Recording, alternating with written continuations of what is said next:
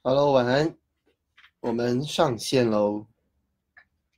好，来等待大家陆续加入，发个讯息跟大家说一声。好，一样，如果声音跟画面有听清楚的，就麻烦伙伴回个讯息让我们知道。好，来跟大家说一声。好，今天我们要来谈的是第七章。哎，今天上线的速度比较缓慢一点，我们稍等一下。好，目前画面都正常吗？我来看一下哈。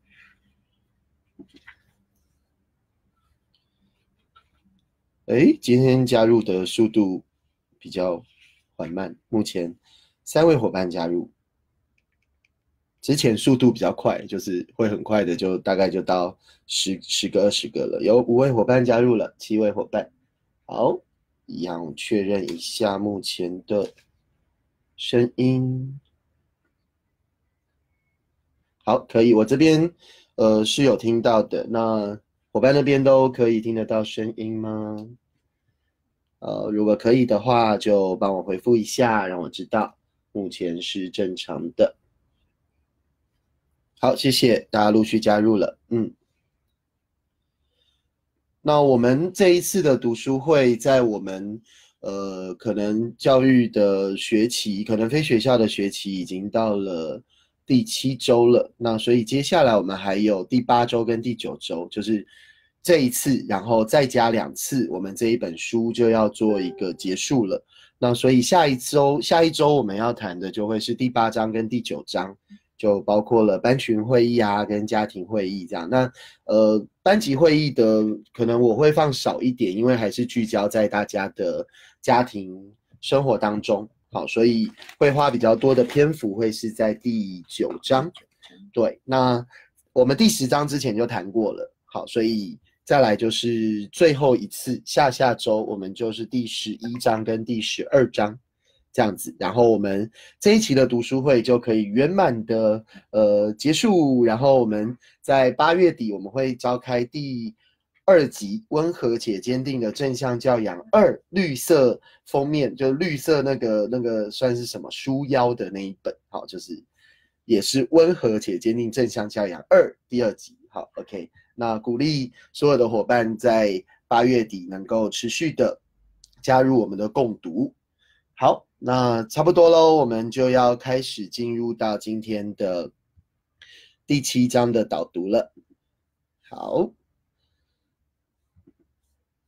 首先我们就一样哦，跟上周一样，我们就是一呃按照页数。好，那从一百八十九页开始。好，这一句。呃，算是阿德勒父母学当中的关键句，可是好像也是呃家长很难接受吗？要理解好像不难，但是要接受吗？好，就是在行行为不当的当下，要能够涌出这样的想法，对啊，可能就会比较困难，或者甚至有的家长会以为说，那这不是在帮小孩找理由吗？他就行为不当啊，他就做了不好的行为，然后难道我们还要告诉他说，我知道你不是故意的，你只是想要归属感？好像很多家长会说不出口，或者很难有这样的想法。对，那可是就就只能邀请大家去相信阿德勒所观察的，阿德勒所统计的哈，包括德瑞克斯，包括正向教养这七十多年、八十多年累积下来的。包括我们自己在教学现场，其实我们真的就会发现，行为不当的孩子，其实他都是一个挫折的，他都挫败的，然后他不太理解他要怎么样得到归属感，怎么样能够融入团体，怎么样能够用正向的方式让自己感受到价值，感受到关注。那他的生命当中就是不断的用用负向的行为。我今天早上去买早餐，然后。就忽然听到一个很大的声音，就说：“你小偷啊！”然后我想说：“哇，早餐店有小偷这样子。”然后一转头一看，是一个妈妈对着一个看起来应该只有三岁四岁左右的小孩，对他大吼，就是说你是小偷啊！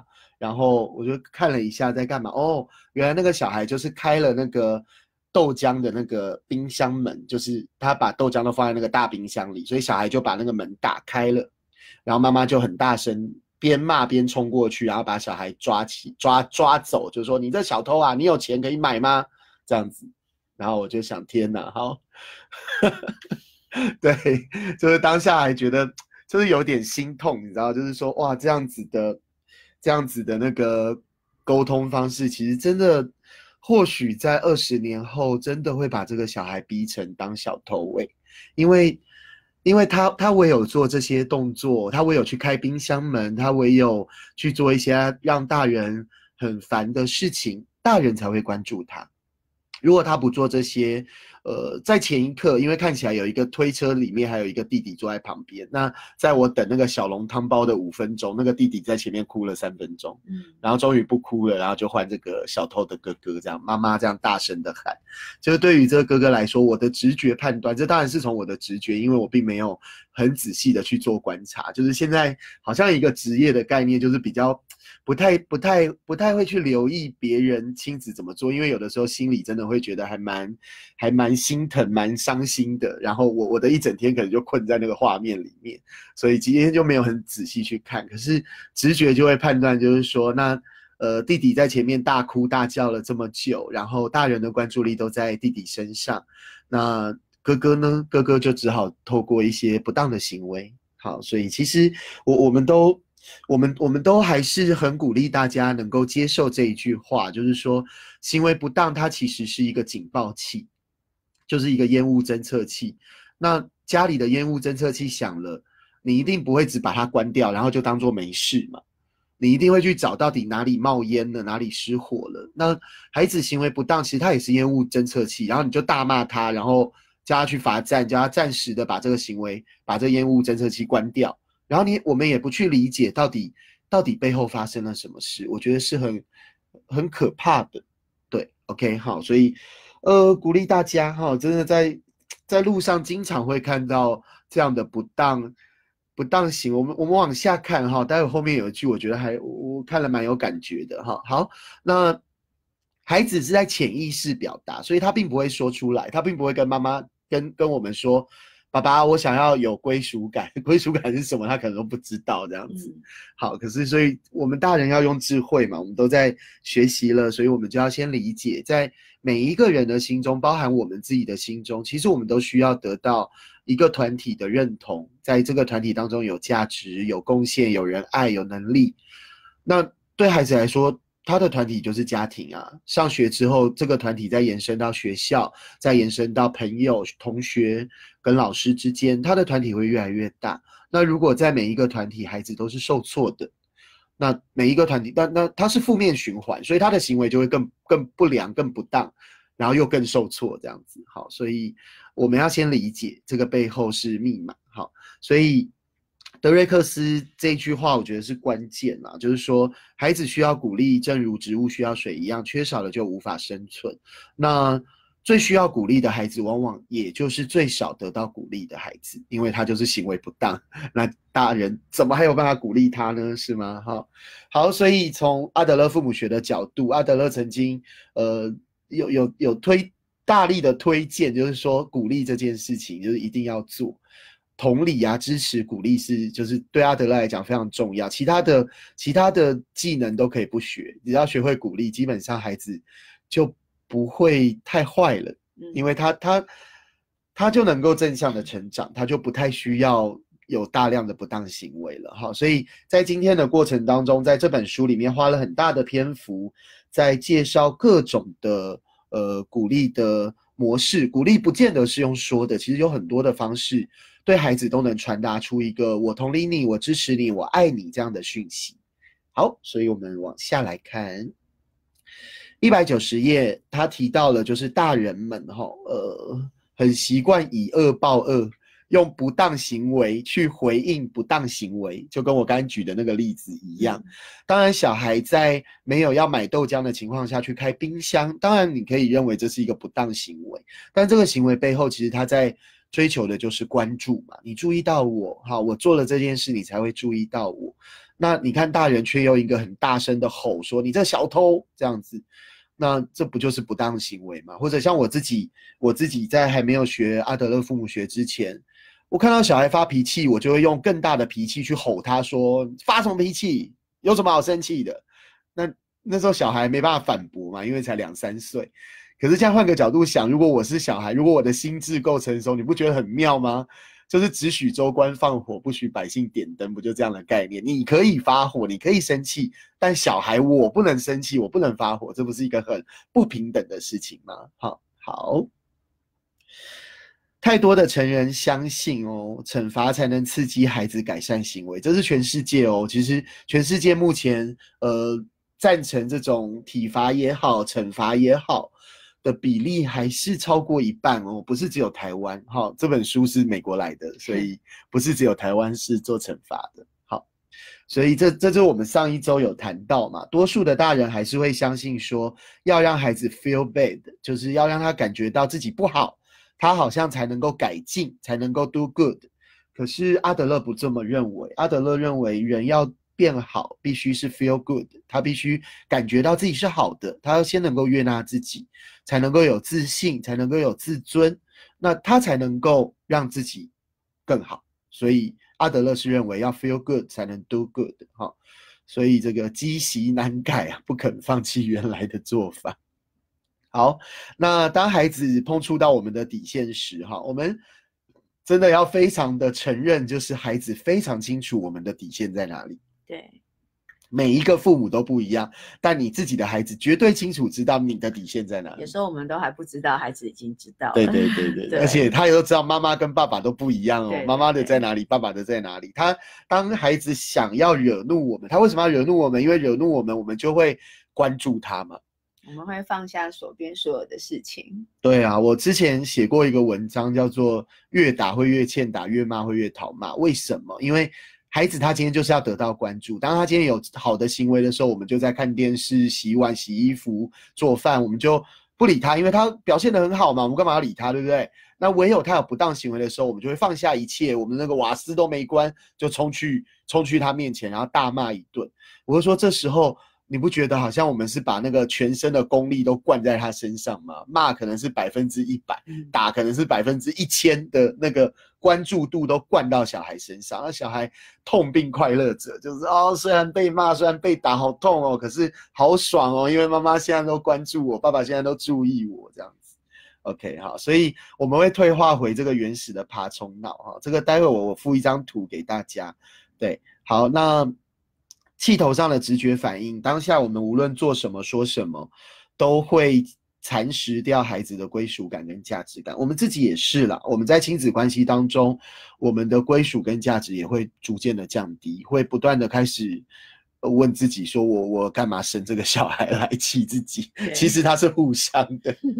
OK，好，所以给大家看一下这个图哈，这个就是今天呃做到这一个呃摘要的时候，我就做了整理。那这个算是比较，要要要怎么讲呢？这个是一个很不很不医学、很不科学、很不要怎么讲，正确度没有很高的一张图哦。就是因为真的你要去画那个爬虫脑，其实你要画中间的脑干，那这个超出我今天的绘图技术哈。所以呃，原始脑并不是椭圆形哈，我要这样讲哈，就是它其实占的就是所谓最核心的脑干的部分。那他所做的就是生理机能，就是我们简单来讲，我们会呼吸，我们会心跳，呃，这个就是爬虫脑脑干在在顾的。然后，呃，我们在直觉面对到危险的时候，我们会立刻的决定我要站还是我要逃。好，那现在多第三种叫做呆，就是呆在那里，就是无无法判断我到底要怎么做。那所以爬虫脑主要就是本能的反应。所以我们就说它是最原始的脑，因为爬虫类就有这样的脑，哺乳类也有，然后人类也有。那可是，呃，哺乳类又多了另外一个叫做情绪脑，也就是所谓的边缘系统。那包含了杏仁核啊、海马回，这个大家都听过嘛？最近很多文章在谈这样的事情。好，那它主主掌的就是情绪，还有动机。那当然包含了一些什么记忆啊，各个呃多元智能啊，其实也都是在呃哺乳脑的这一块哈，就是整个大脑很大的一块区域就是哺乳脑。那呃，原始脑这是从出生就就开始发展，然后基本上出生它就成熟，不然如果不成熟，它就会忽然终止呼吸，所以是不会的。其实出生原始脑就差不多成熟了。那情绪脑呢，大概就是到了青春期左右会呃发展成熟，所以到了青春期的孩子，往往他的情绪、他的冲动，好这边特别斜线就是油门，他的油门会加速很快，他会大起大落、大喜大悲、大怒，好那。就是因为他的情绪脑已经发展的差不多了，大概在十二岁到十五岁左右就发展的差不多了。那所以他当下的他，呃，其实，在学龄前也是哦，就你会发现他的冲动永远多过于他的理智。那这个原因就在于说，我们的灵长脑，其实灵长脑非常的。薄，因为它是在这个脑外面的皮质层，好，所以不是这么大的绿色的椭圆形。我还要强调，这个图只是让大家容易理解而已。OK，好，所以它只是最外面的那一个叫做新的脑皮层，就是哺乳脑，就是比较传呃呃，多数的动物都有的。那灵长脑这个就是讲最外面，就是人类或者灵长类才有的。那它会去控制自己的情绪，控制自己的冲动，会判断，会做计划。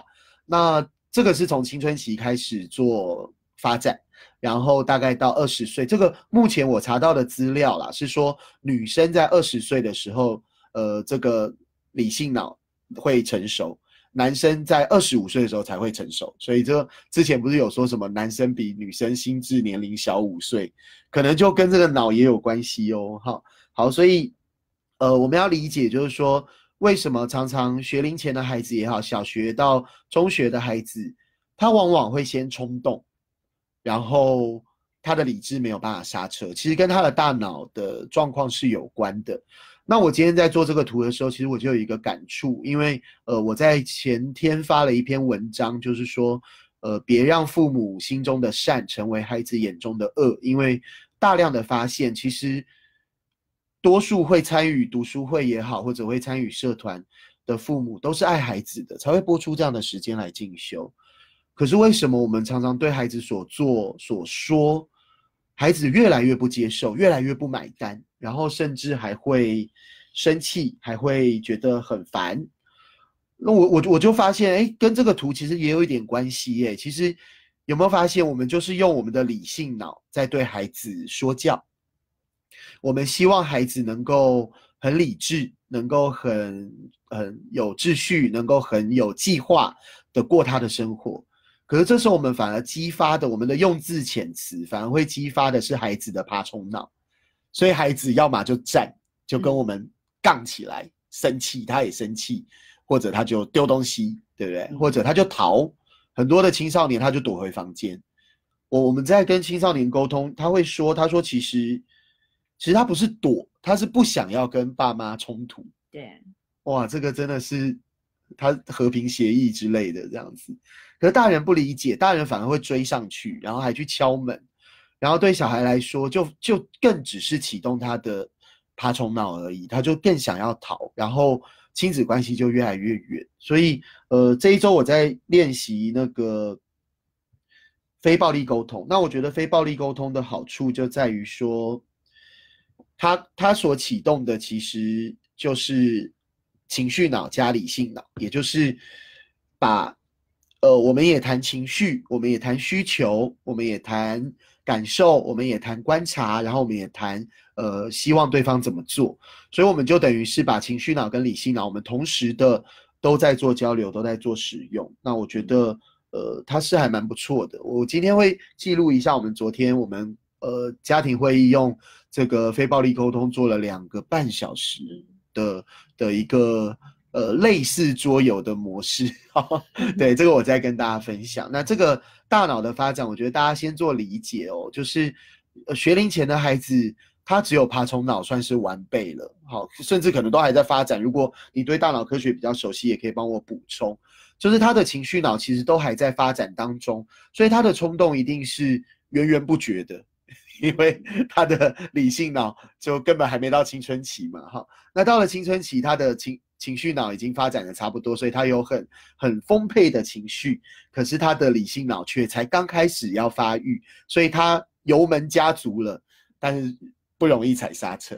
可是我我我觉，因为最近在跟很多那个青少年的孩子在谈，我觉得从他们的眼中啊，他们也会觉得他们家的大人是在爬爬虫脑对啊，就是大家都在对决啊，对都在原始部落对决。他们同样的一个事件，孩子感受到的是，我怎么讲你都是否定我啊，所以我怎么说也没有用。哦，大人是认为是理性分析之后，所以我否定你，因为我判断你这样做是不对的，对，然后所以就激发的对，然后孩子就会觉得说，我已经告诉你，我所做的并不是你所看到的那样。是，对但是但还但大人也没有办法用理性脑去，大人一定认为自己是理性，他一定大人一，定是要认为自己所以我说我我从跟青那个青少年在聊的过程当中，他们也会认为，即使爸妈已经三十几岁、四十几岁，有时候从他们的角度来看，他也觉得爸妈在跟他战呐、对啊，是对啊，是啊，通常权力斗争哈，往往都是大人先发起的，大人先宣战的，只是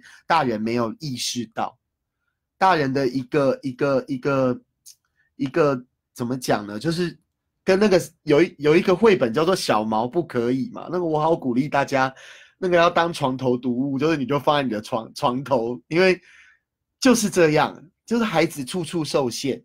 他就只好另辟战场，因为他的权利受到了威胁，他的价值感受到了剥夺，所以他就只好一直战。那亲子关系就弄得跟那个跟那个部落要要出草对方一样，就很痛苦啊。对啊，好，好，这个让大家理解一下哦。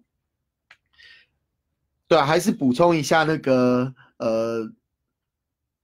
哇，糟糕！我忽然忘记他的 他的那个作者，待会我再分享给大家。就是要谈那个脑的部分哈，就是有有一个作家的书是一定要看，但我瞬间忘记他的名字了。好，OK，对，好，那我待会再分享给大家。那我们再来进到一百九十页哦。在冲突的当下，因为激发的就是战或逃，所以很容易会用原始脑。在彼此的对话，那个对话其实就跟战争是战斗是一样的，都是枪跟剑的哈。所以冲突当下并不是教导的好时机。嗯冲突的当下，所以在我们应该在上一周还是上上周，我们就有谈到，就是说我们要先有一个冷呃冷静角，就是积极暂停，在书里面叫做积极暂停。好，所以成人都以为要当下立即处理，然后如果不处理就是放任。但是当下的处理往往只是提油救火，火上加油。好，所以我们要采取正面的暂时隔离。暂时隔离不是只有小孩要隔离，通常都是先隔离大人。对，因为武器比较多的往往都是大人，因为对，除非你的孩子是是青春青春期就会躲回房间了，他也不跟我们战。青春期之前的孩子，他的呃语言也好，他的肢体、他的力量。都是比不过大人的，所以大人的弹药库一定比小孩多。所以要隔离的是大人，要要先停火的是大人，哦，不会是小孩。好，所以要先冷静下来，先让自己的那个原始脑先先归位，然后去启动自己的大人自己的呃情绪脑，大人自己的理性脑都要启动哦。好，好。鼓励可以提供机会让孩子发展出这些，这是真的哦。好，让孩子的我能感可以增加，贡献度可以增加，然后孩子会有影响力，然后影响自己，影响周遭的人。好，那孩子就会知道说，原来自己真的可以当自己的主人。所以鼓励真的很重要哦，大家一定要呃，透过这一章节，然后。可以立即的练习。如果你的孩子已经睡了，那明天早上你就可以从这个书中，你去取得一个。待会我们会谈到几种方式，你可以使用任何一个方式去鼓励孩子。好，所以鼓励可以教导孩子重要的生活技能和社会责任，然后他就能够拥有成功的生活，还有人际关系。好，看起来像政令宣导。好，我们往下看。好，这个就是最简单的，就是鼓励可以简单像是一个拥抱。拥抱的力量其实还蛮大的啊！父母如果不抱小孩，小孩就只好去交男女朋友去抱喽。这样讲会不会让很多爸爸比较紧张一点？哈，OK，呃，多抱多抱孩子，当然，呃，随着孩子年龄越来越大，也要经过他同意哈。就是通常上了小学，大概到了四五年级左右，多数的孩子就比较不希望大人在外人面前抱他了。好，那每个孩子都不同，所以你要身为父母的我们一定要同理孩子，然后要要理解小孩。好，就是小孩已经跟我们说不了，我们也不要受伤，因为他长大了。那我们就是把一些比较亲密的举动就放在家里，放在呃单独约会的时光就好了。好，那鼓励对于很多大人的困难会在哪里呢？啊，谢谢美玲。对，丹尼尔·席格，对对对对对，因为我刚刚脑中浮现的是一个电影，也叫什么席格，史蒂芬·席格还是什么，就是那个一直会打架的那一个。然后我想，不对，不是他，是丹尼尔·席格，没错。丹尼尔·席格的书我都还蛮推荐的，他有两本，一本是写给呃让父母去了解孩子的，还有另外一本是写给父母怎么样呃能够带领自己跟孩子去调整情绪。那他调整情绪的方式，他是从大脑做出发，因为情绪以目前的医学研究，它其实就是大脑。其实我们都说心、心理、心理，可是目前的研究，我们的心就还是只是送血液的，我们的感觉还是来自于大脑这样子哈。所以丹尼尔·席格的书很鼓励大家可以去做阅读。对我们，我很想开读书会，可是没有时间那天呢。好好多书想看哦。好，然后谢谢磊真的回应，拥抱的力量真的非常非常强。好。包括大人哦，自己也要多拥抱哦，抱你的老公，抱你的老婆啊，这很重要，好吗？然后鼓励的困难，第一个就是一开头的那一句话，成成人这不是很难记住，是根本不想接受这句话。成人心中就是想说，一个行为不当的孩子就是行为不当，哪有别的？对啊，以前有家长就在我们那个工作坊的时候，他就说：“我就是觉得他没有负责任呐。”对，在我看来，他就是不负责任。他怎么会不是故意的呢？对啊，对，什么归属感，根本就是找茬，找我麻烦这样子。好，一堆批评，OK，好，接受接受，真的也要接受哈。然后成人擅长惩罚，不擅长鼓励，真的，因为我们从小到大都被惩罚大的嘛，所以我们要要列出惩罚，我们大家可以列出五五十项、一百项，要要列出鼓励，可能哇，大家都不太容易哈。OK。在冲突的当下，也有孩子没有准备好接受鼓励哦。好，所以呃，我们也遇过有孩子在在他比较长期，他是呃被所谓的暴力沟通啦，就是大人对他说的话其实都是带着刺的。所以当大人在练习鼓励的时候，孩子是不能接受的，甚至他觉得。他妈怎么了啊？他妈妈今天是吃错药啦，然后所以他会捂着耳朵，然后还会逃走的。我还有看过会逃走的，就是你不要跟我抢，我不要听，我不要听。然后大人也傻眼哈，千万不要气馁，好吗？好，慢慢来。好，一九二页，冲突的当下最有效的方式就是友善的撤退，停战了，就不要再不要再打仗了哈。谁撤退？当然是大人先撤退，当然不要再去追杀小孩。好，所以成人或孩子先进入积极暂停。如果鼓励无效呢？可能是时机不对。那当然还有可能就是大人以为鼓励，但实际上是呃过度的期望。对，比如说我们常常遇到有有父母会这样讲说：“哇，你今天我看到你今天把那个自己的桌子都整理干净了耶。”好，这这句话是鼓励，因为你看到他把桌子都整理干净，就到这样就好。但是父母就会再加一句话说：“那你之后也要这样哦。”好，多加一个期待，这个鼓励往往就打折扣了，或者就会说：“啊，为什么你以前不把它整理好？”我就说你可以的啊，你为什么不整理好啊？一样有打折扣，对，或者就说，或者就是说：“哎呀，你这整理啊，你那边还有，你那个还有灰尘没有擦，小孩已经做了，然后你还是还是觉得不够好，这样子好。”所以除了时机不对呢，有的时候也是我们还是习惯一种。呃，指责式的沟通了。好，了解冷静期的重要性，就可以提高鼓励的成功率。也就是先处理心情，先处理双方的心情，尤其是妈妈自己的心情，处理好了，稳定了，再处理亲子之间的事情。呃，要鼓励，一定得要先相互尊重哦。平等跟尊重是。阿德勒的基础，阿德勒父母学的基础，好，就是我们把孩子视为平等的个体，我们给予彼此的尊重。除了我们先示范尊重孩子之外，我们也要带领孩子来尊重我们，尊重人，然后尊重情境。那什么叫做相互尊重呢？我觉得书中的定义还蛮不错的哈，我觉得都可以跟孩子分享。第一个要相信自己有能力，第二个要相信别人有能力。OK，好，所以这是同步的哦，哈，相信自己有能力，相信别人有能力。好，第二个是对他人的观点，要如同对自己的观点一样感到有兴趣。好，这个就是呃李重建老师在推萨提尔对话当中最重要的关键，就是两个字，叫做好奇。好，当我今天对别人的观点没有好奇，基本上他就不可能尊重，他也不可能同理，他也不可能鼓励了。OK，好，再来是愿意承担自己在问题中的责任，这个就是负责任哦。好，是自己哦，好，愿意承担自己在问题中的责任，但是多数的孩子。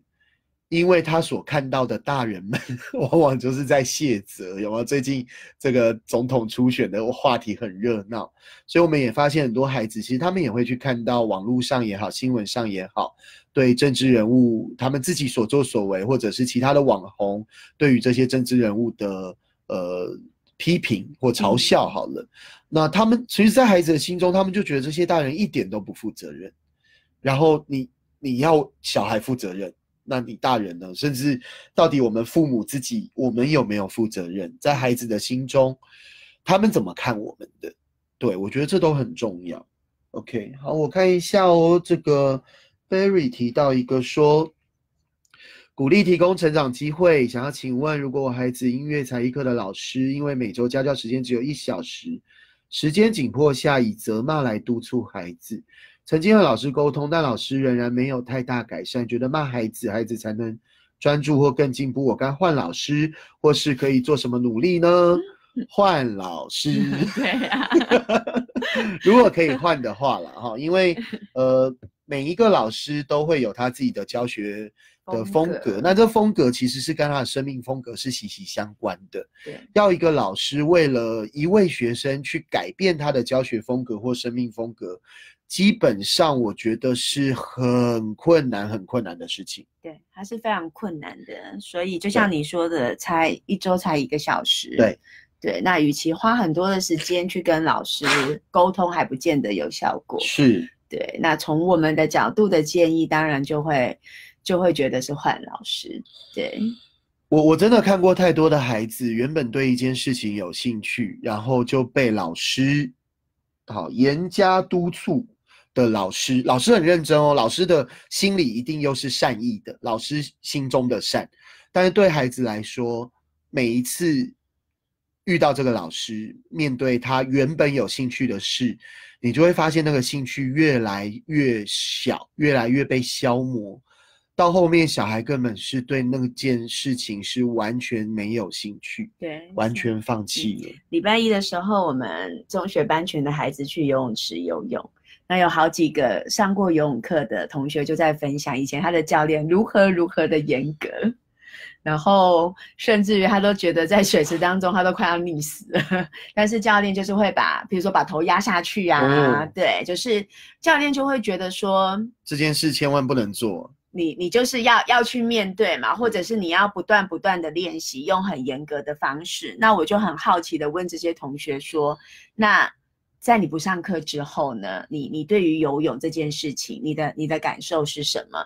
那其实就有好几个学生分享到说，其实不上课之后很多东西我就忘了，所以的确也真的有上过好一阵子游泳课的同学，他不觉得自己是有很好的游泳能力的，是或者他会记得当初教练就是告诉他，他的头抬的不对，他的手滑的不对，就是他记得的往往都是这些，记得不对的，记得不对的，所以。之后，他就觉得他也不会想要特别安排时间自己再去游泳。想到就是恐惧啊，想到游泳就想到恐惧，谁还会想要游泳？是啊，那其实他们在泳池里面那一天，我们去上游泳课。从我的角度来看，我觉得他们他们已经具备了很多很不错的能力了，但是孩子自己也看不到，不相信自己啊，就是相信自己和别人，因为别人没有尊重他，所以他的自信度一定是低落。是的，对。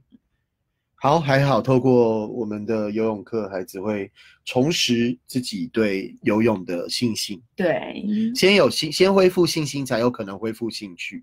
对啊，好，所以，呃，如果真的只是才艺老师哈，我我说真的都不要付钱去让孩子找罪受，然后孩子这边他他被压抑，他一定要在其他面向弹起来的，那往往就是在亲子关系当中弹起来。所以我们要去思考，到底我们想要培养孩子的是兴趣，还是我们真的希望他成为一个钢琴家？那当然他的做法就会不同。如果今天我就是要让他未来靠钢琴去谋生，那或许你先要很严格的，好按表操课。那如果只是兴趣，我真的觉得反而要很呵护。要很珍珍惜孩子现在有兴趣的事情，所以要多用鼓励，而不是用任何的处罚，或者是用负面的让孩子 feel bad 好，那个是不可能 feel bad 只会 do bad。OK，好。那最佳的教导方法就是这四个字：以身作则。好，在所有的面向，当我们想要跟孩子说什么，不用说，我们就以身作则就好了。好，身教重于言教。哈。好，谢谢磊真的回应哈。磊真在高雄自己也经营呃亲子亲子团，应该很久，我们认识好久了，应该在我们小孩还很小的时候就认识。现在小孩我们家生国中，我都忘记磊真的小孩多大了哈。OK，好，都好十几年都这样过去了。对啊，好，再来一百九十三页到一百九十六页。哦，好，谢谢 Berry 的回复，对。呃，先恢复信心，才有学习的勇气。对，然后家长要有更换才艺老师的勇气。对，就是现在外面会有一派说法，就是说，如果如果不让孩子吃苦，或者不让孩子面对，他以后就是临阵脱逃，他以后就会半途而废。呃，我觉得这个话对对一半，错一半。错一半的原因在于说年龄要放进去考量。如果今天这一个人他已经是二十二十岁、三十岁。然后他决定要学钢琴，然后他遇到了一个钢琴老师或者音乐老师，很严格。然后这个二十岁、三十岁的人就说：“啊，我不要学了，你太凶了，我不要学了。”我真的觉得那这个是性格真的是太脆弱了，这太太弱了，太弱了。可是今天的孩子，如果今天只是一个五岁、十岁、十五岁，他还在建立他的性格，他的大脑都还在发展，他的心理都还在发展。然后这时候我们就跟我们就有一个信念说，反正以后都要吃苦，那现在苦都吃一吃，是吗？我觉得不是诶，我我常常举一个例子，就是说很很多很多都说啊，反正出了社会，社会也是这么险恶啊，社会的人际也都是勾心斗角，所以在学校里这种小团体啊、排挤啊、霸凌啊，就让孩子去面对啊，不然以后就就像温室里的花一样，就是经不起那个摧残。我觉得不是这样的概念哦，我觉得。十八岁以下的孩子，他的大脑跟心理都是需要被呵护的，他是需要被照顾的，不然我们就就不需要有什么儿童保护。以前以前没有，在两百年前是没有的。好，那在这两百年前，把儿童的权利不断的彰显出来，就是我们发现，其实他是大脑的限制跟心理的限制，孩子的性格正在发展，就像我们我们。我们自己都带过新生儿，我们绝对不会让一个一岁的小孩去吃五岁小孩吃的东西，对吧？你你会跟一岁小孩说，反正你五岁也要吃这个饭，也要吃这个鱼，也要吃这个肉，你现在就给我吃饭鱼肉，会吗？不会啊，因为他的身体发展就还没到那个程度，他没有办法吃下这些东西。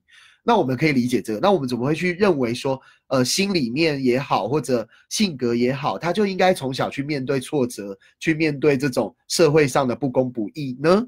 好，我们必须要讲哦，就是早年回忆，他他奠基的会是很深的潜意识，所以如果他从小都是这么的挫折，这么的挫败，那他就只会发展出两种，就一样就是战或逃，就是原始脑，要么我以后也成为是一种。会会打骂别人，会处罚别人，会骂别人的人，要么我就是极度萎缩。那我觉得这都是负面循环啊，这两种都是负面循环。OK，好，哦，谢谢雷哲，好，已经上高中了，好 好，大家长得真快啊。OK，来，我们来看一下这个五年级的 Jason 的例子，一百九十三页。嗯，在课堂上经常发脾气的 Jason。呃，会很大声，然后展现敌意。对，那刚开始老师都是用处罚，但没有用，也叫他罚写，送到校长室去都没有用。对，那后来老师决定试试看要鼓励的方法。那一样那个流程就是到底什么是正确的时机，我们先理解怎么样赢得孩子的合作。那当然最后很重要的相互尊重的概念，然后老师利用呃放学后的时间单独的跟这个 Jason 可以聊一聊。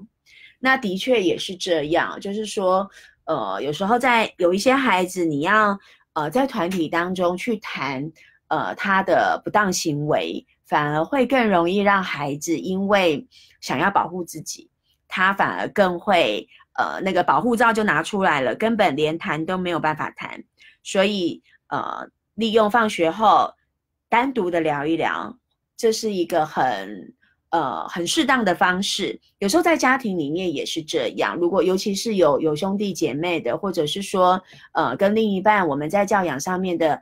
的做法上面还不是那么一致的时候，也许我们会需要利用单独的时间，只有我们跟孩子创造这样的时间跟空间，单独的聊一聊。那老师用的方法就是先呃感谢 Jason 愿意留下来，而且他很希望能够找出一个让彼此都觉得不错的解决方式。这就是一个先展现善意，而且彼此是很平等的一个方法。我觉得最困难的地方在于这个地方，也是我们身为大人的我们要很有勇气的，就是在孩子的面前，我们去承认自己也是这一个问题当中的一部分或者其中的一环。那呃，往往当孩子知道、感受到大人呃是能够去承认自己也是有责任的，在这个问题当中是有责任的，通常孩子就会比较放下他防备的的心态。那所以，呃，老师这么做之后，呃，他继续告诉呃 Jason，他不想要再用惩罚的方式对他了，可是他需要 Jason 的帮忙，因为我们需要一起找出解决的方法。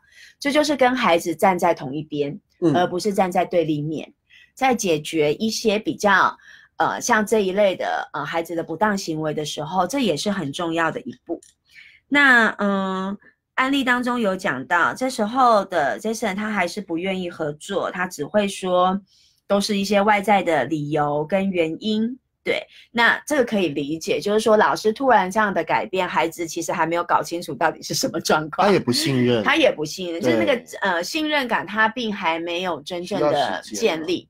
那案例当中的老师并没有因为这样而放弃，就是说身为大人的我们不能太容易放弃。哎，对呀。对，就是说，大人好像蛮容易的，可能有时候正正面的，对我们负面都不会，我们好像也不是那么确定这个方法有没有用。就是我我从打骂处罚都不放弃，但是那个鼓励又很容易。就是我我觉得我从理解，就是说家长或者是说有一些老师，他开始要用这些鼓励的方法的时候，用一次就啊不不行不行，因为我那个变本加厉，我觉得那对我们来讲都是一个比较新的经验，对，是一种冒险的事情。那因为我不知道到底会怎么样。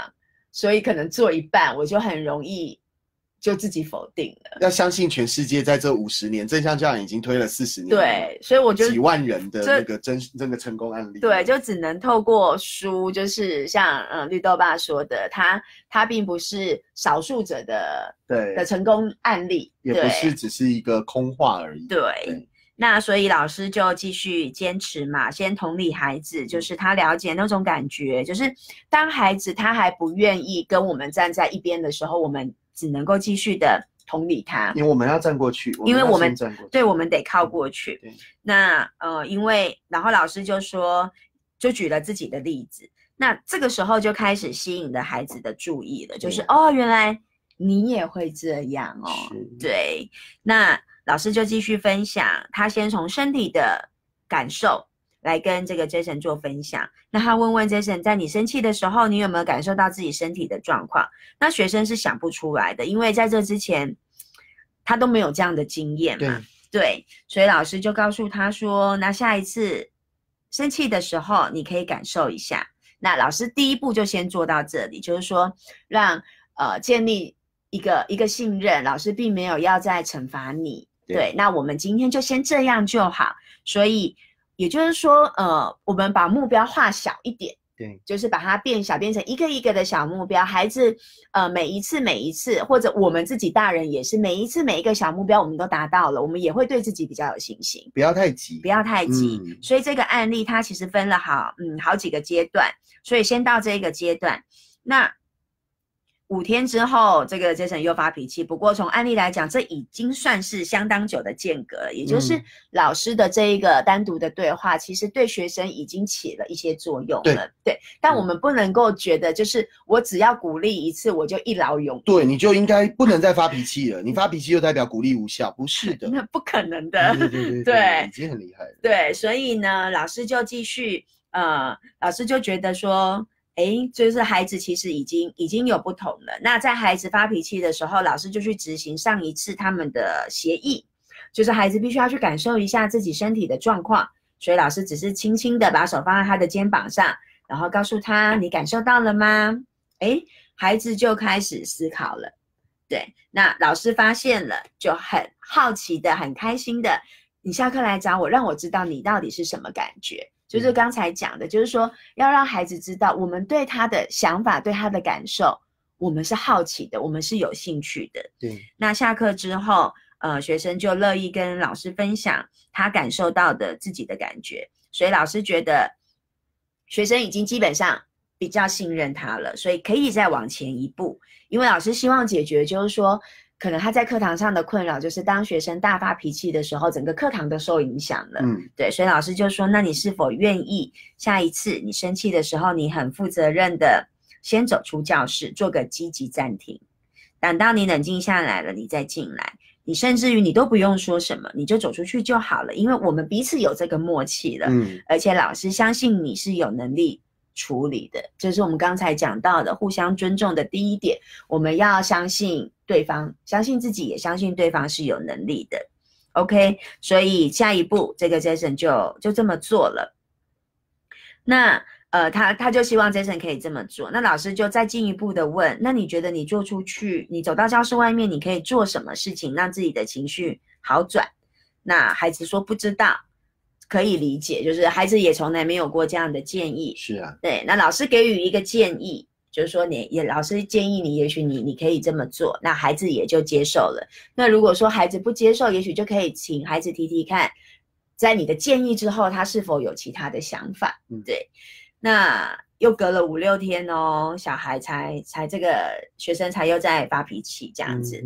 对但是，呃，就是说有感受到鼓励，老师用尊重的方法跟这个学生做讨论，是有一些效果的，但是无法持续。对，那不过老师还是很努力的这么做。每一次当学生调整完情绪进到教室之后，老师都会给他一个暗号，就是我们之前有讲过，有时候不一定要透过言语，有时候肢体的彼此的一些暗号。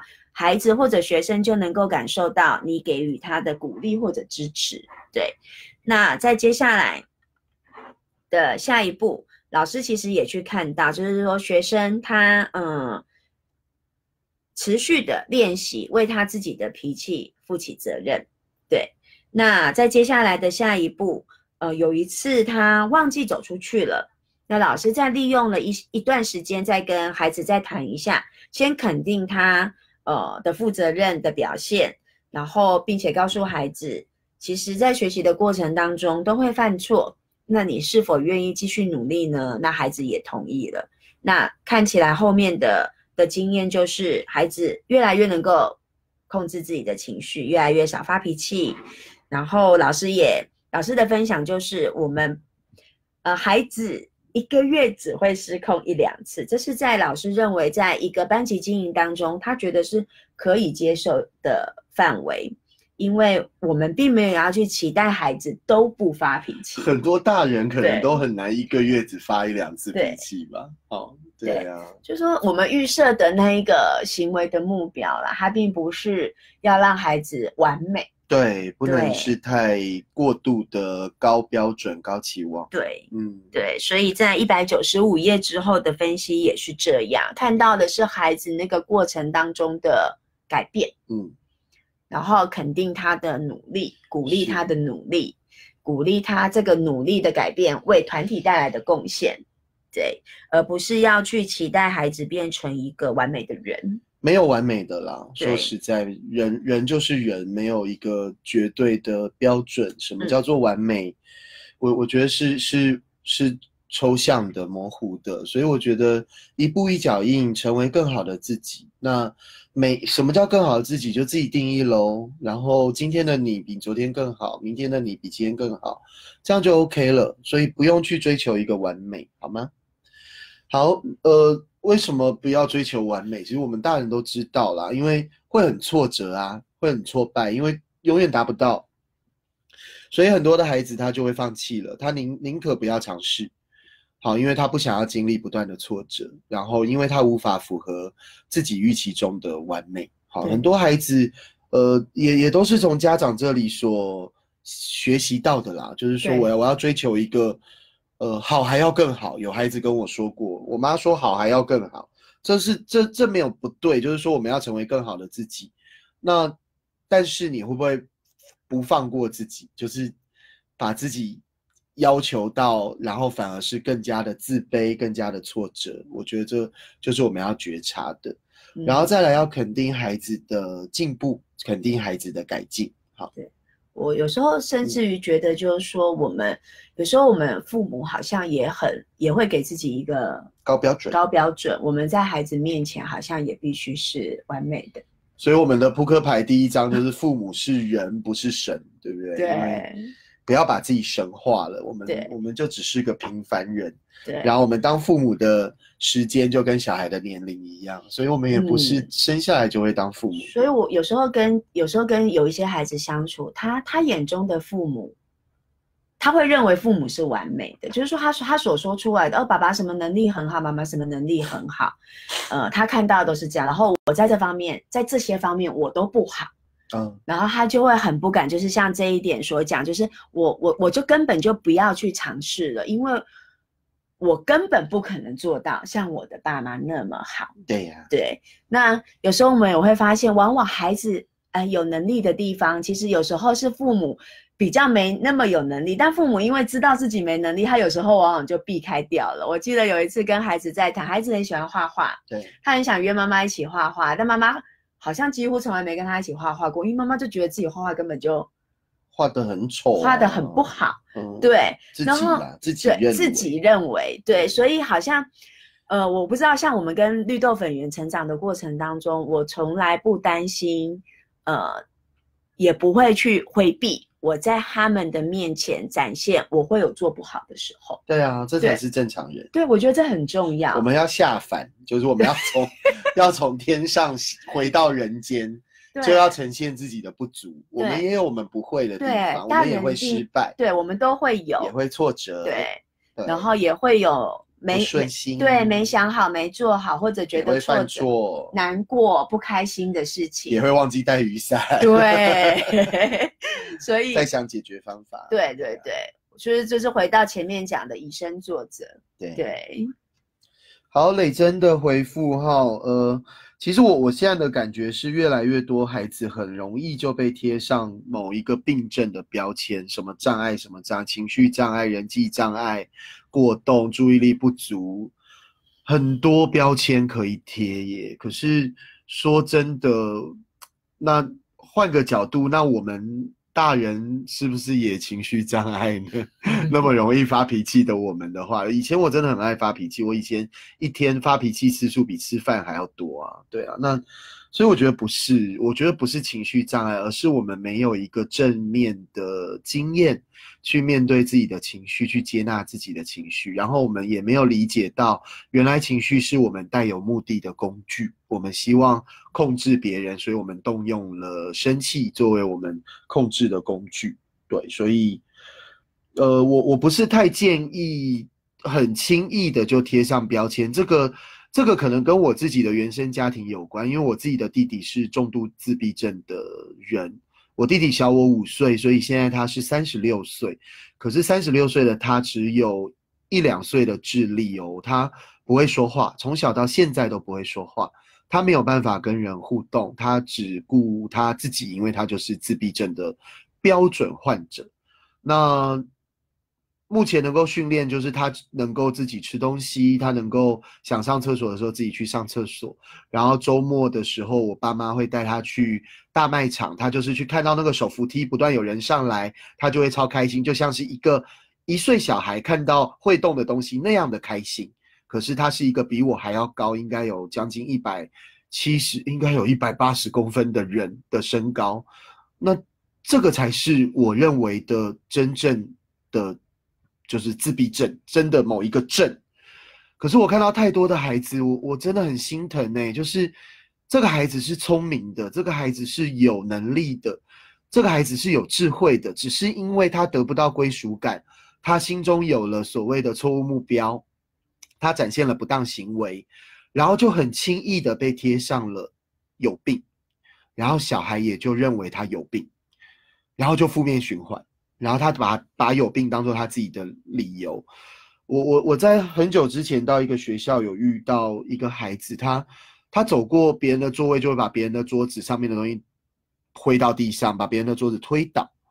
然后他的老师就因为他刚转到那个学校，他的那个新的老师就就算是抱着他，就说你为什么要做这样的事情呢？然后这小孩就说：“我过动啊，你不知道吗？”就是小孩已经认定。他必须要做这些才能符合他的标签，可是我要讲哦，过了半年后，在这个学校的调育之下，这个孩子不不没有了，他不用再去破坏人家的东西，他也他可以很专注，他可以很投入在他有兴趣的事情上，所以我真的觉得很多时候是环境是大人的对待，造成孩子的行为或心理的状况，那大人却又很不负责任的就给他贴了一个病。就说，因为他是这样啦，所以他就这样了。哈，我觉得真的是还蛮可惜的。好，OK，对啊，活泼好动就会解读过动啊，这样子。有的时候是那个环境不是。安静内向会解读自闭啊，对不对？然后过好动叫过动，反正怎么样都可以那个啦。对，不说话叫做那个人际恐惧、人际障碍，太爱说话叫什么？什么注意力不足还是什么，反正一堆啊，太多了，天哪！我真的，我说真的，十个小孩被贴这个病症，我觉得有九个都不是。对，好，可是我不是医，我不是医生这样子，哈，可是我从我实际的案例，我真的觉得很多孩子其实到我们这里。他我很多家长会先跟我自我介绍，说我小孩然后有什么病，我说你可以不要跟我讲这个这个后面这个，你只要告诉我小孩是什么名字几岁就好了。后面这个我们实际相处哈，然后我很习惯我会忘掉这些事情，我不会去记什么小孩有什么症，有什么有什么有什么病，我不想要带着一个带着一个解读去看孩子。OK，那除非他真的跟我弟弟一样，那那我们我们也受不了，因为他需要特殊教育机构啊，这样子好 OK。哦，嘿，又有一个案例了。对，布莱利太太。嗯，哎，我们快超时了，十点半啊，怎么办？啊，继续。好，讲快一点。那 儿子在学校被处罚，然后妈妈觉得不能再这样下去。哎，上一次好像也有一个类似的例子，那妈妈就主动跟老师做沟通啦。嗯，妈妈问老师说：“到底我的儿子有多少是不良行为？”老师说：“大概是百分之十五吧。”哎，那这个布莱利太太就很惊讶的发现，这个儿子的恶劣名声 是因为呃，他人都把注意力放在那百分之十五的不当行为上，那其实他有百分之八十五的良好行为啊，看不到那是应该的。对我，我觉得 我们我们自己对，在很多时候跟跟家长对谈的时候也是这样，如果我们只一直去看他的。做不好的地方是这个做不好的地方，即使只有百分之五，即使只有百分之十，它就会被放大。对呀。然后我们都看不到孩子做得好的地方，那孩子就会没有办法接受到鼓励，他就会一直往他做不好的地方去发展。对，基本上这个案例要讲的跟后面一百九十七页这边要说的就是一个这样子的概念，就是说我们大人应该要把，如果我们把百分之八十五的精力放在那百分之十五的负面事情上面，负面就会变大，然后正面就会完全的消失。对，嗯，对。好，我们继续往下，一百九十七页，强调优点，不要太强调缺点，因为呃，孩子都需要看到自己哪里好，人都一样啦，我们也是一样。今天我们去上班，如果我们的老板就只会否定我们，我们工作起来也很痛苦，不是吗？好，好，我们专注在正面的时候，对自己、对他人都是一种鼓励。每一个孩子的行为中都是可以寻找到优点的，只是我们愿不愿意去找哦。好。然后协助孩子又有贡献的行为，呃，贡献的方式，重新的去引导自己的行为，哈，让孩子从贡献当中产生价值感，这个还蛮重要的。嗯，好，在幼儿园当中有一个案例，幼儿园当中哦，就孩子不想清理自己的做完的美劳用品的这个物品啊，所以老师就教他怎么收之外。再让他去教导其他的学生应该怎么收拾，就是把他本来不愿意做的事情，但是变成是他不仅具备这个能力，而且还有能力去教别人，对团体产生贡献，那孩子就会很乐意。那另外一个积木的例子也也是这个样子，对，这就是不当行为重新导向在这个团体当中的贡献的一个做法。好，那再来提到一个补偿。嗯，那呃，他用补偿这个字，我我在我在看的时候吓一跳，因为在阿德勒心理学当中也有一个补偿，就是呃，阿德勒认为就是我们因为每个人都有自卑感啦，所以我们会为了要从自卑跳脱这个自卑感，我们会有过度补偿的行为。那这边书中的补偿，它的意思跟阿德勒心理学的补偿是不同的。这边的概念呢，就是让孩子除了参与怎么去解决问题之外。他也要为他所造成别人的困扰或损失来做些什么，对，来弥补好他所造成的破坏也好、困扰也好、损失也好，嗯，对对。然后有一个后面就有一个案例，对，两个小女孩朝着邻居的车子丢橘子。对，那妈妈发现了，就要开始跟他们讨论，用讨论的方式。所以他先问，先同理，哎，你们会这么做，应该是当时你们觉得很刺激、很好玩。但我猜你们一定没有想到，如果等到，嗯，邻居看到自己的车子很脏乱，他会有什么感受呢？哎，小女孩就开始意识到这一点了，就是，嗯，可能不太妙了。对，因为就站到他人的观点去想嘛。那妈妈就继续讲，那如果有人对你们这么做，你们会怎么想？这就是让孩子他有一个同理的机会，对对，交换那个位置，他就可以理解对方的感受会是什么。那妈妈就继续问，你觉得你们能做些什么来补偿这个希伯先生？女孩们说不知道，孩孩子很容易这样，对，就是等你告诉我。对啊，你告诉我吧，不然我讲了，你又给我打枪。对，对，但妈妈还蛮坚持的，就妈妈没有直接告诉他们说你应该怎么做，而是告诉孩子说我们都会犯错，但重点是从里面去学习，而且尽可能的去弥补这个错误。所以那个补偿的意思大概是这样。妈妈鼓励他们说，你们很会解决问题的，所以你想一下，如果有人朝你们的车子丢橘子，你希望对方做什么？你会比较高兴，嗯，就是换位思考，对，嗯，就是利用呃孩子不呃没办法直接回答的时候，利用这样的方法，那孩子就说，嗯，我会希望他道歉，好，那妈妈就说，那还有呢？另外孩子就说，希望他把我的车洗干净，对对，那孩子提出了两个方法了，妈妈就说听起来都是很棒的做法，那你们愿意这么做吗？那两个小孩是同意，但是不太甘愿。对，那妈妈是同理他们，就是说，嗯，也许孩子觉得要去面对，嗯，这个人他会是困难的，嗯，孩子的心里可能会有一些担心，会有一些疑虑，所以妈妈就问，那你是希望我陪你们去，还是你们要自己去？嗯，让孩子有一个选择。选择。对，那孩女孩就说，想了一下，女孩就说他们会自己去，是对他们选择了自己去。那两个人一起去之后，还蛮幸运的，对方很欣赏他们的做法，对，然后也认为他们愿意弥补的做法是很有勇气的。那案例就讲，万一，对啊，万一对方，我们总没有办法期待对方一定都是百分之一百的的认同我们这样子。那万一他是一个心胸狭窄的人，那妈妈仍旧会支持孩子所做出来的这个决定，就算对方无法宽容，那他觉得这个经验总是会带给孩子，下一次会再多想一想。嗯，对，好，这个节制有问说，如果小孩说希望对方买新的赔偿呢？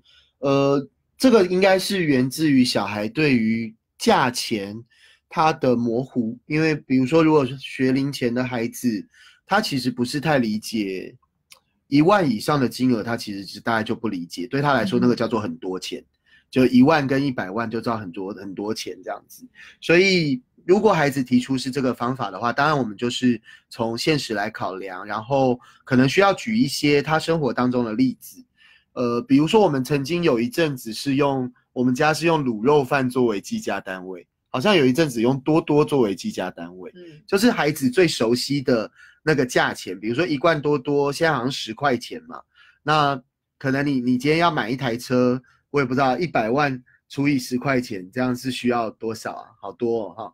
需要十十万罐哇，那十万又对小孩又太多了，所以呃，要要用孩子能够理解的理解的那个语言去让孩子懂。OK，好，那就知道这个现实上它是不可行的，要用小孩听得懂的语言去转化，这样子。OK，那当然如果呃是大人说要要新的赔偿，那这个。就牵扯到了，就是说，在亲子关系当中，爸妈还是监护人，所以很多时候我们必须负担赔偿的责任，这样子。对。那呃，就是大人有的时候是由大人去面对这些比较血淋淋的现实。那面对完了之后，当然也可能需要同步的让孩子知道，爸妈刚刚承担了怎么样的。状态可能是金钱上的，或者是心理上的。对，那要让孩子去做理解跟同理，可是绝对不是大人在外面受了气之后，就回头把气倒在小孩身上。对，不是这个意思哦，哈。对，可以理解吗？对，嗯，就是说我们呃评量孩子的年纪啦，尤其是呃基本上我们现在周围会有的孩子的，如果年纪孩子年纪比较小，那对方的态度的确是。呃，比较有理说很很难沟通的，或者是对方的情绪是大的，对，就是像绿豆爸说的，多数第一线还是由我们大人去去去做承担。对，就是当对方的行为会伤害到孩子的身体或心理的时候，对，身为父母的我们就必须要挡在孩子前面了。对，我有听过的例子是有朋友的小孩去刮了别人的车子。那对方就是坚持要赔偿，对，然后好像烤漆那个门好像几千还几万元，然后所以就是，呃，爸爸去跟对方谈，算谈判吗？就是跟对方做讨论的时候，他一定会带小孩去，但是小孩就是在他的后方，让小孩去理解，就是。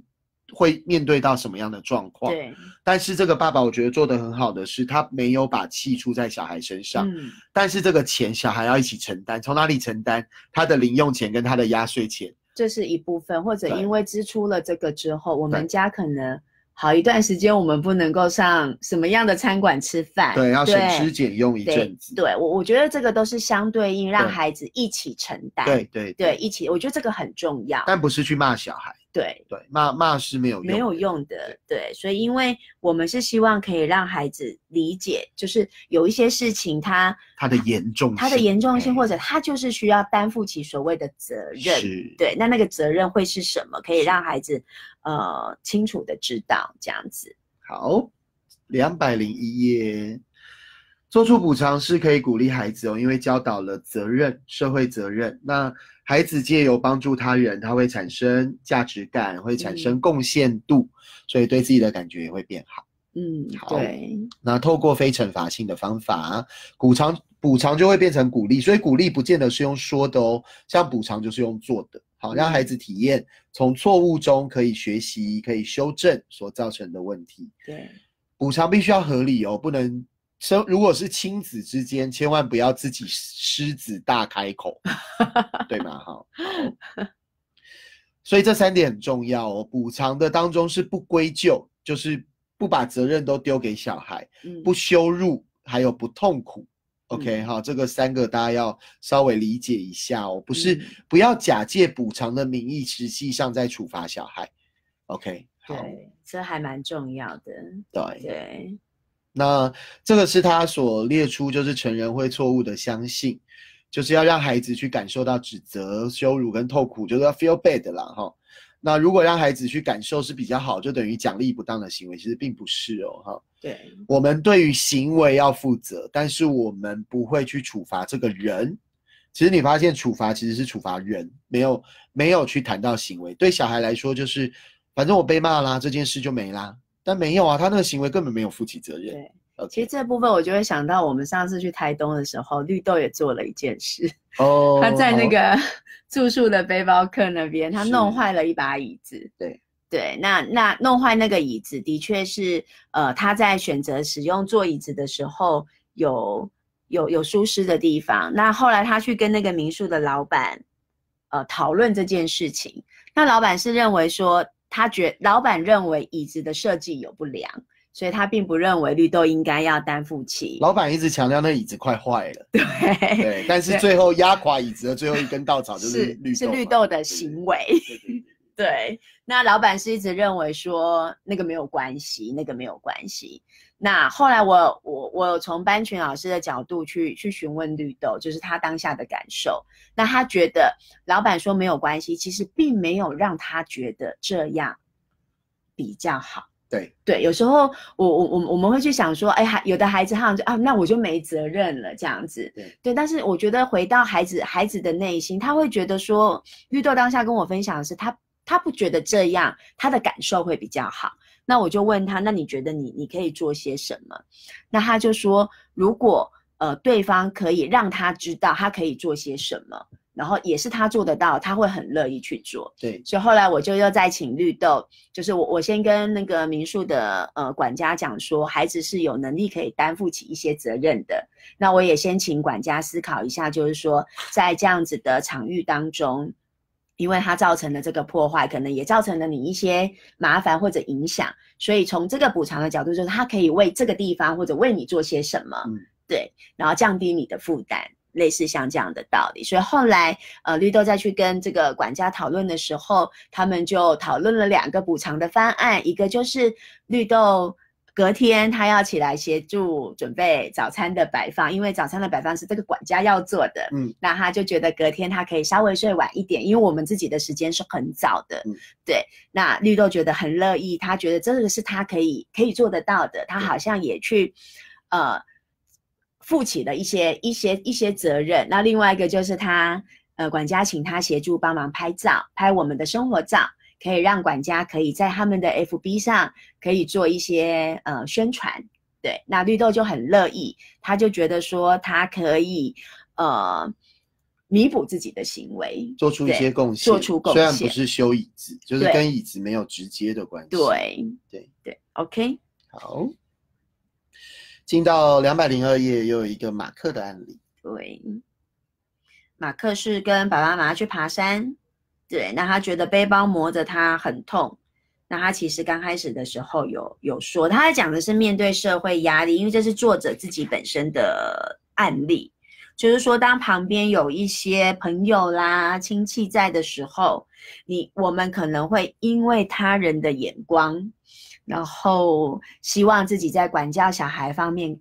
管教小孩上面更有效率，所以我们可能就会舍弃了正向教养的方式，很容易教小孩给别人看，这是我觉得原来这是全世界都有的，对原来不是只有台湾他。就说，连他是一个写过教养书书籍的人，对他都很容易不小心就会落入这样子的 面子啊，对这样的状态。那当他意识到了之后，他他就要去处理这件事情，所以他先作者给我们的建议就是说。要么我们如果可以，我们请其他的人先离开。当我们意识到我们会有这个他人眼光的压力的时候，是啊，对我们请对方先嗯离开，或者如果对方呃不方便或无法离开，那就我们换个位置吧。嗯，对，我们换到一个只有我们跟孩子呃相处的的场域，对，要单纯一点。单纯一点，然后嗯再来解决对这个问题，这样子。嗯。好，所以就是这个啦，甩开观众。可以离开或要求其他人离开啊，私下解决问题哈。好，再来就谈到下一个鼓励的方式，叫做特殊时光。嗯我们叫单独约会啦。好，嗯简单来说就是你跟孩子一个彼此都很快乐幸福的时间。对，好，那很多人会说，我都已经全天陪小孩了，但是这个叫不得不在一起，跟随便哈。那这个跟呃经过安排 的特殊时光是有差异的哟。好，我们来看一下，那作者有稍微分析，就是说两岁以下的孩子，你不需要特别安排什么特殊时光，因为他需要大量的父母陪伴，然后就是让孩子感受到父母是喜欢和他们在一起就好。那两岁到六岁呢，至少哈，至少需要和他们共处时，这十分钟就是特殊时光，单独约会哦，就是能够呃彼此心灵交流的这样子啊，当然越长越好。这作者还蛮客气的，我就觉得两岁到六岁十分钟是不够的不，够的，不够不够，对，三十分钟起跳吧。对，好，六岁到十二岁可能不需要每天，但他们喜欢每周至少有半小时的特殊共处时光。这可能文化上有一点差异。我我觉得不会文化，我觉得全世界的小孩都一样。他所以他是一个至少，嗯，就是他他也没有要给父母一个很很高的标准或嗯期望这样子。对，所以至少你有一个专注十分钟这样子，至少有一个专注三十分钟这样哈。那特殊时光可以鼓励孩子，他会感觉到在他的呃在你的眼中他是重要的，然后可以让父母重温当初生孩子的初衷，真的吗？享受亲子关系，真的要去重重新的回味那个小孩刚出生的那一刻，我们刚初为人父人母的那一个感动，我觉得那个不要忘记。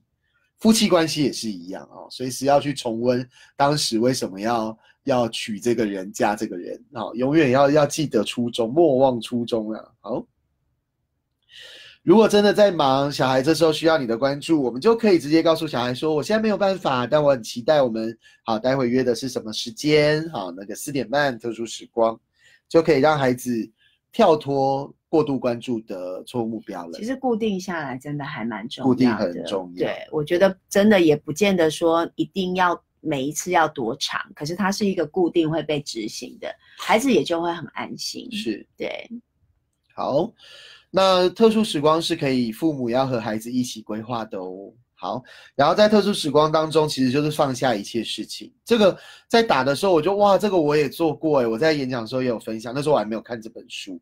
我们那时候也是刚开始学的时候，就强调单独约会。那单独约会那时候还没有手手机有，但是大家还是习惯打室内电话，所以亲子团的其他家长他就要打室内电话来找我。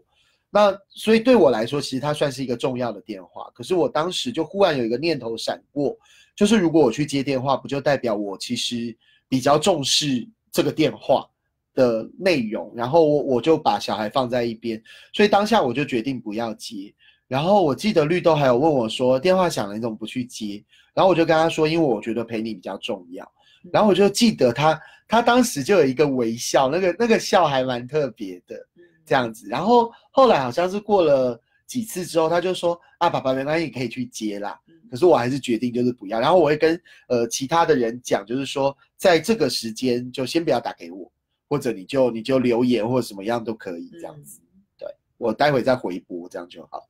好，这里有一个代笔的案例，对，然后这又谈到师生之间，师生呢、好，那就快速的讲一下。好，嗯，好，黛比他，呃，他想要的一个错误目标是他希望有权利，对，所以他经常就是不做作业。那老师问他的时候，他就很不屑啊，心情恶劣这样子。那后来老师就请他留下来，这在讲的是师生之间那种单独相处这样子。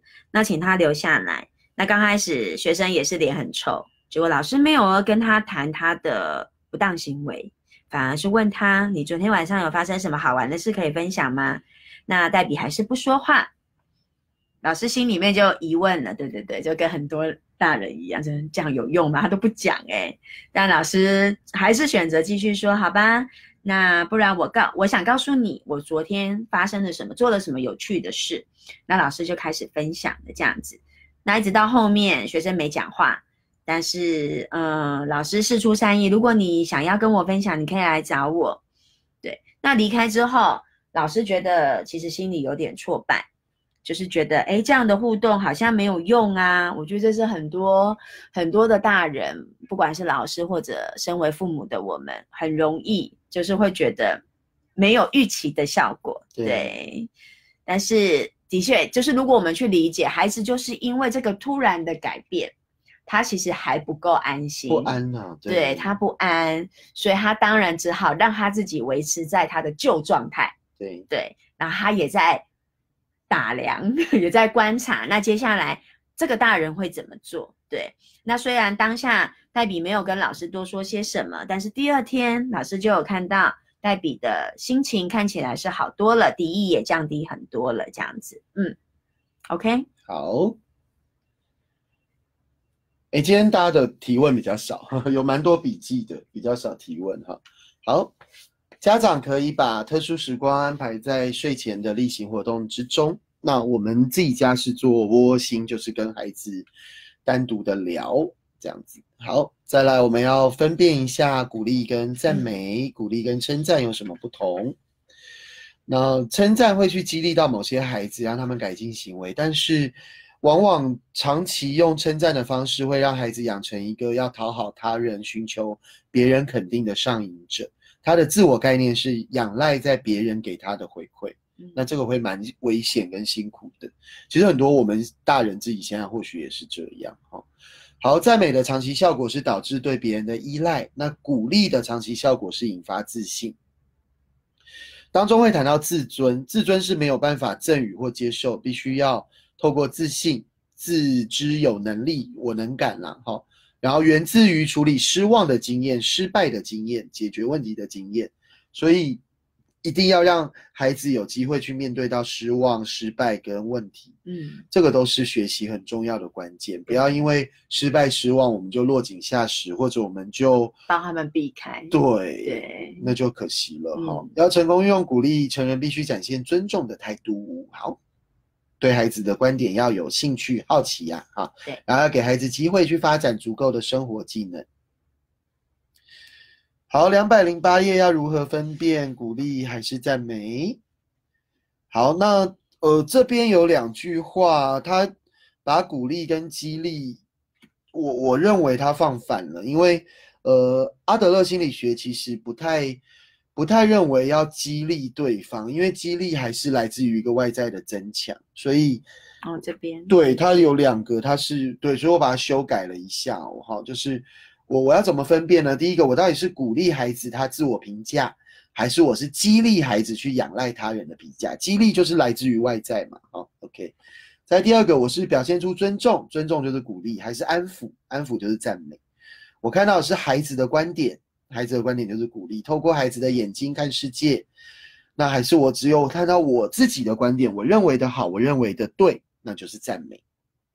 最后一个就是这样的话，我会对朋友这么说吗？往往对朋友说的就是就会是鼓励了。好，OK。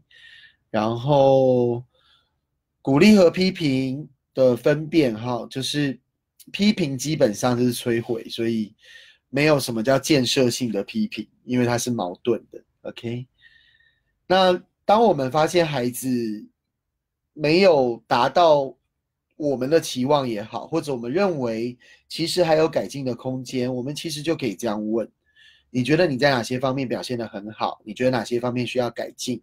这个就是透过孩子的自评、自我评量，然后孩子自己会提出改改进的方法。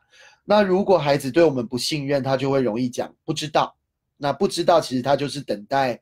他想要探我们的口风，到底我们想说什么？到底我们要他怎么做？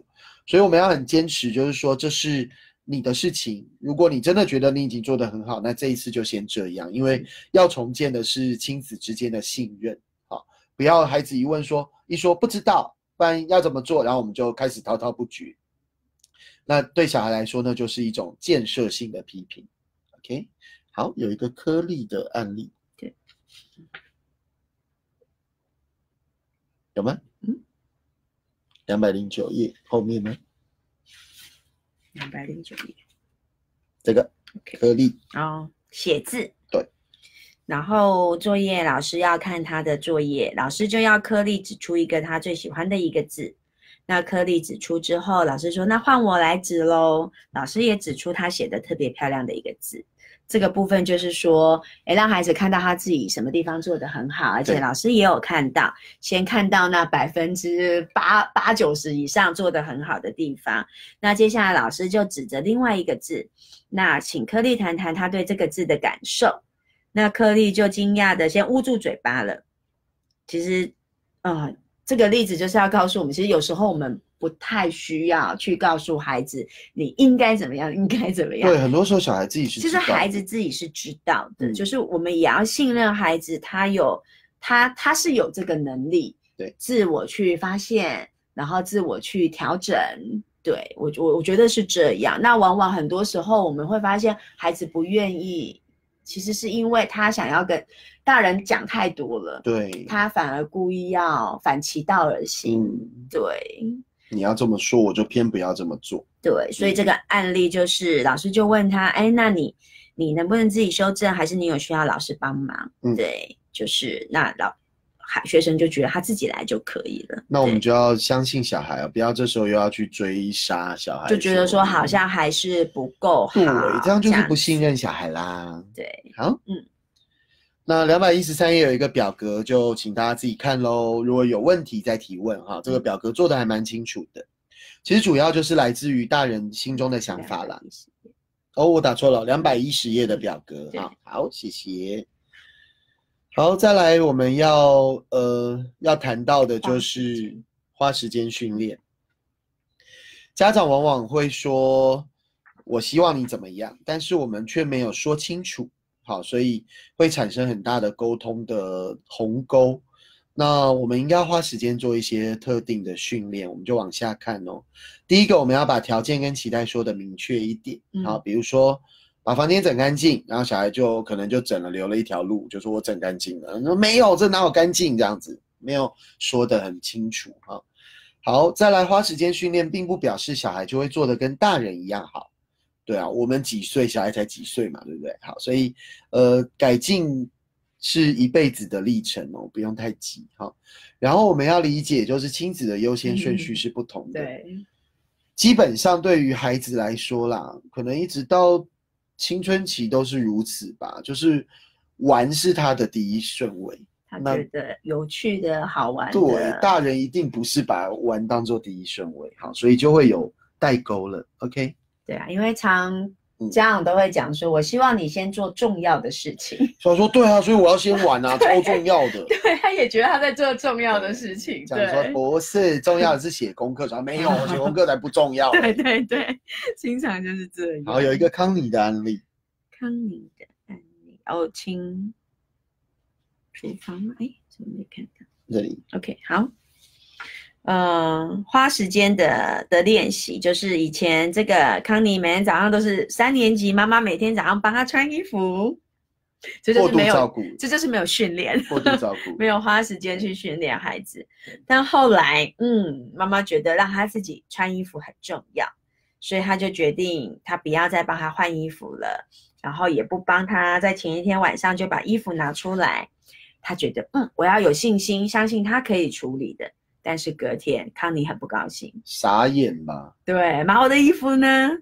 妈妈很尊重的回答，在衣柜里，亲爱的，我相信你也可以找得到。孩子就反驳，下次你要这么做的时候，先让我知道可以吗？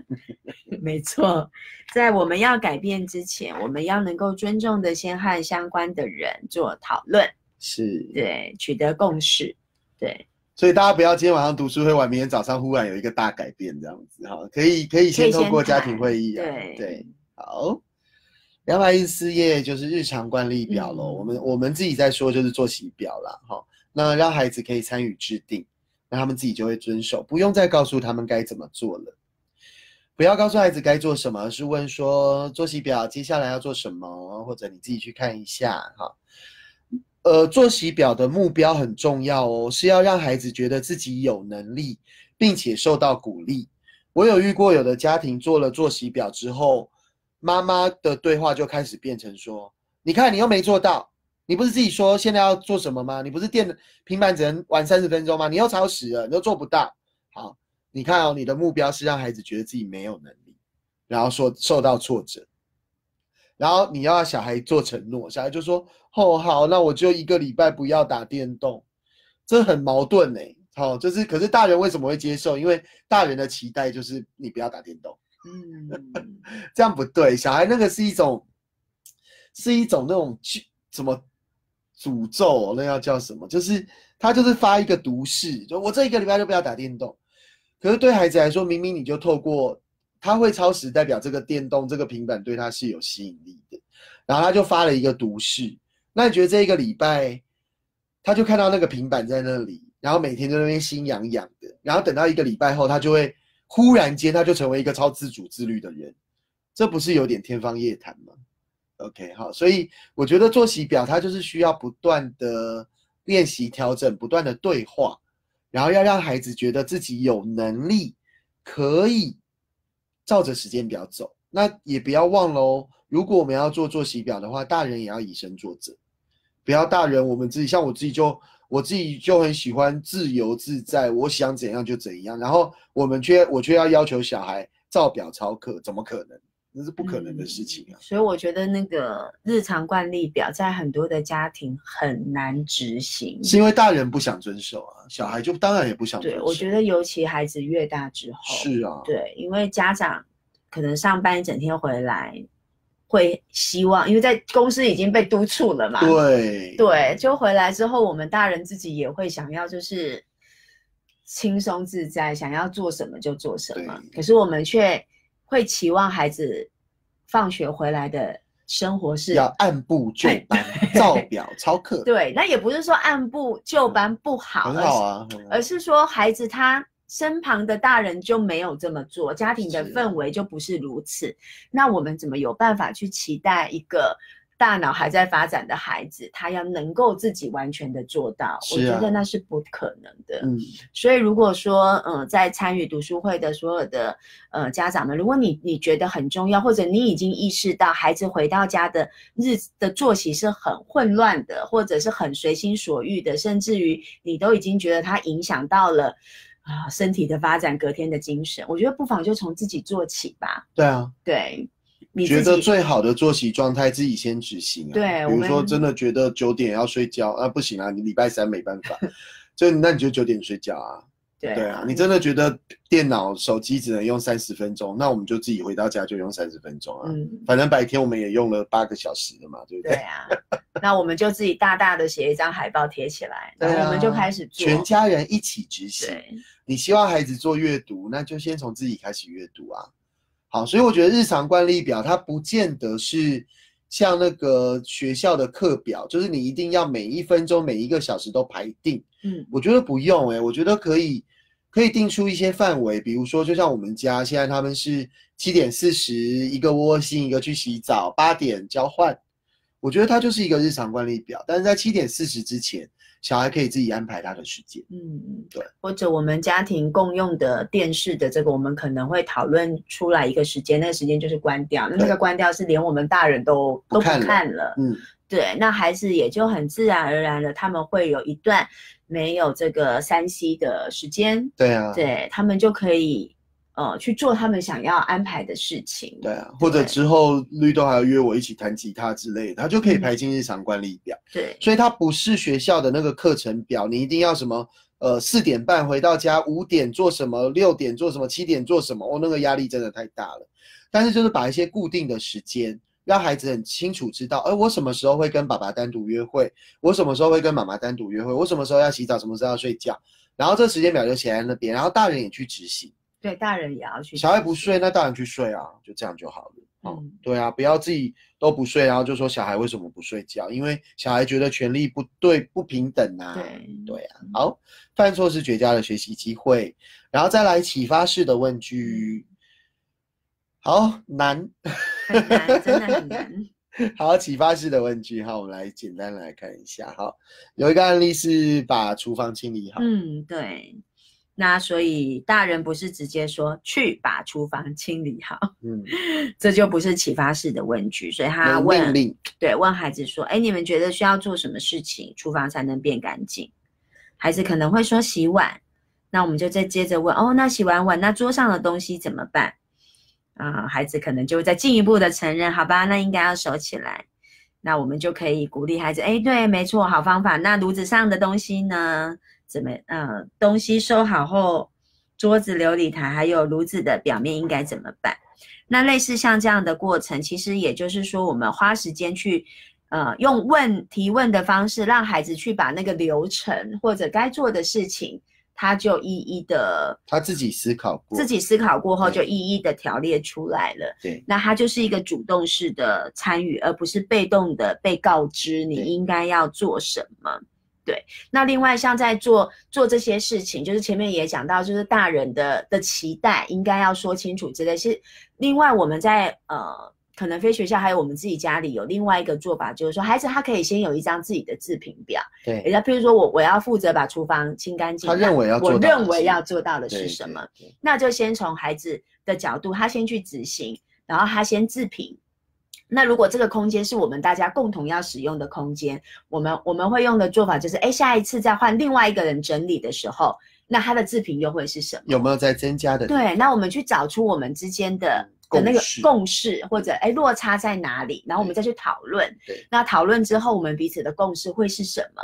所以最后可能就会有一张呃同属于这个团体当中的人都能够接受的一个所谓的清干净的项目表。对，不是大人说了算，而是一个共同共创的过程但。是这个过程它嗯就会很漫长哦。嗯那很多的爸爸妈妈或者老师们就会觉得，哦，我怎么等得了那么久啊？当然要等啊，小孩十八岁呢，对不对？十八年，我们要苦守寒窑十八年。真的，那个过程真的会有一点漫长，可是你会看到孩子、分到十八年去想就好了。孩子的那个能力，解决问题的能力，对啊他就会不一样。好，所以就是要引导孩子去做思考，不要都是我们告诉孩子要做什么。好，刚刚前面有讲到，拥抱有时候是最好的鼓励方式。嗯，还有一个四岁的儿子，，对，就是不当，嗯，爸爸跟儿子之间，就是孩子开始发脾气呀、有不当行为的时候，那他觉得，嗯，当孩子情绪好时，就会表现好的这个想法，还蛮深得他的深得他的心，他就决定要试试看。嗯，所以孩子发脾气的时候，他就爸爸就跪下来，跪下来，对，哦单膝跪下对孩，因为可能高度啦，高度啦，他先降低他的高度，对对对对，跟孩子说，我需要一个拥抱。然后小孩一边在哭啊，就说他什么？小孩刚才被吓到了。对，爸爸继续说，我需要拥抱。孩子不敢相信的说，现在。爸爸说，对，就是现在。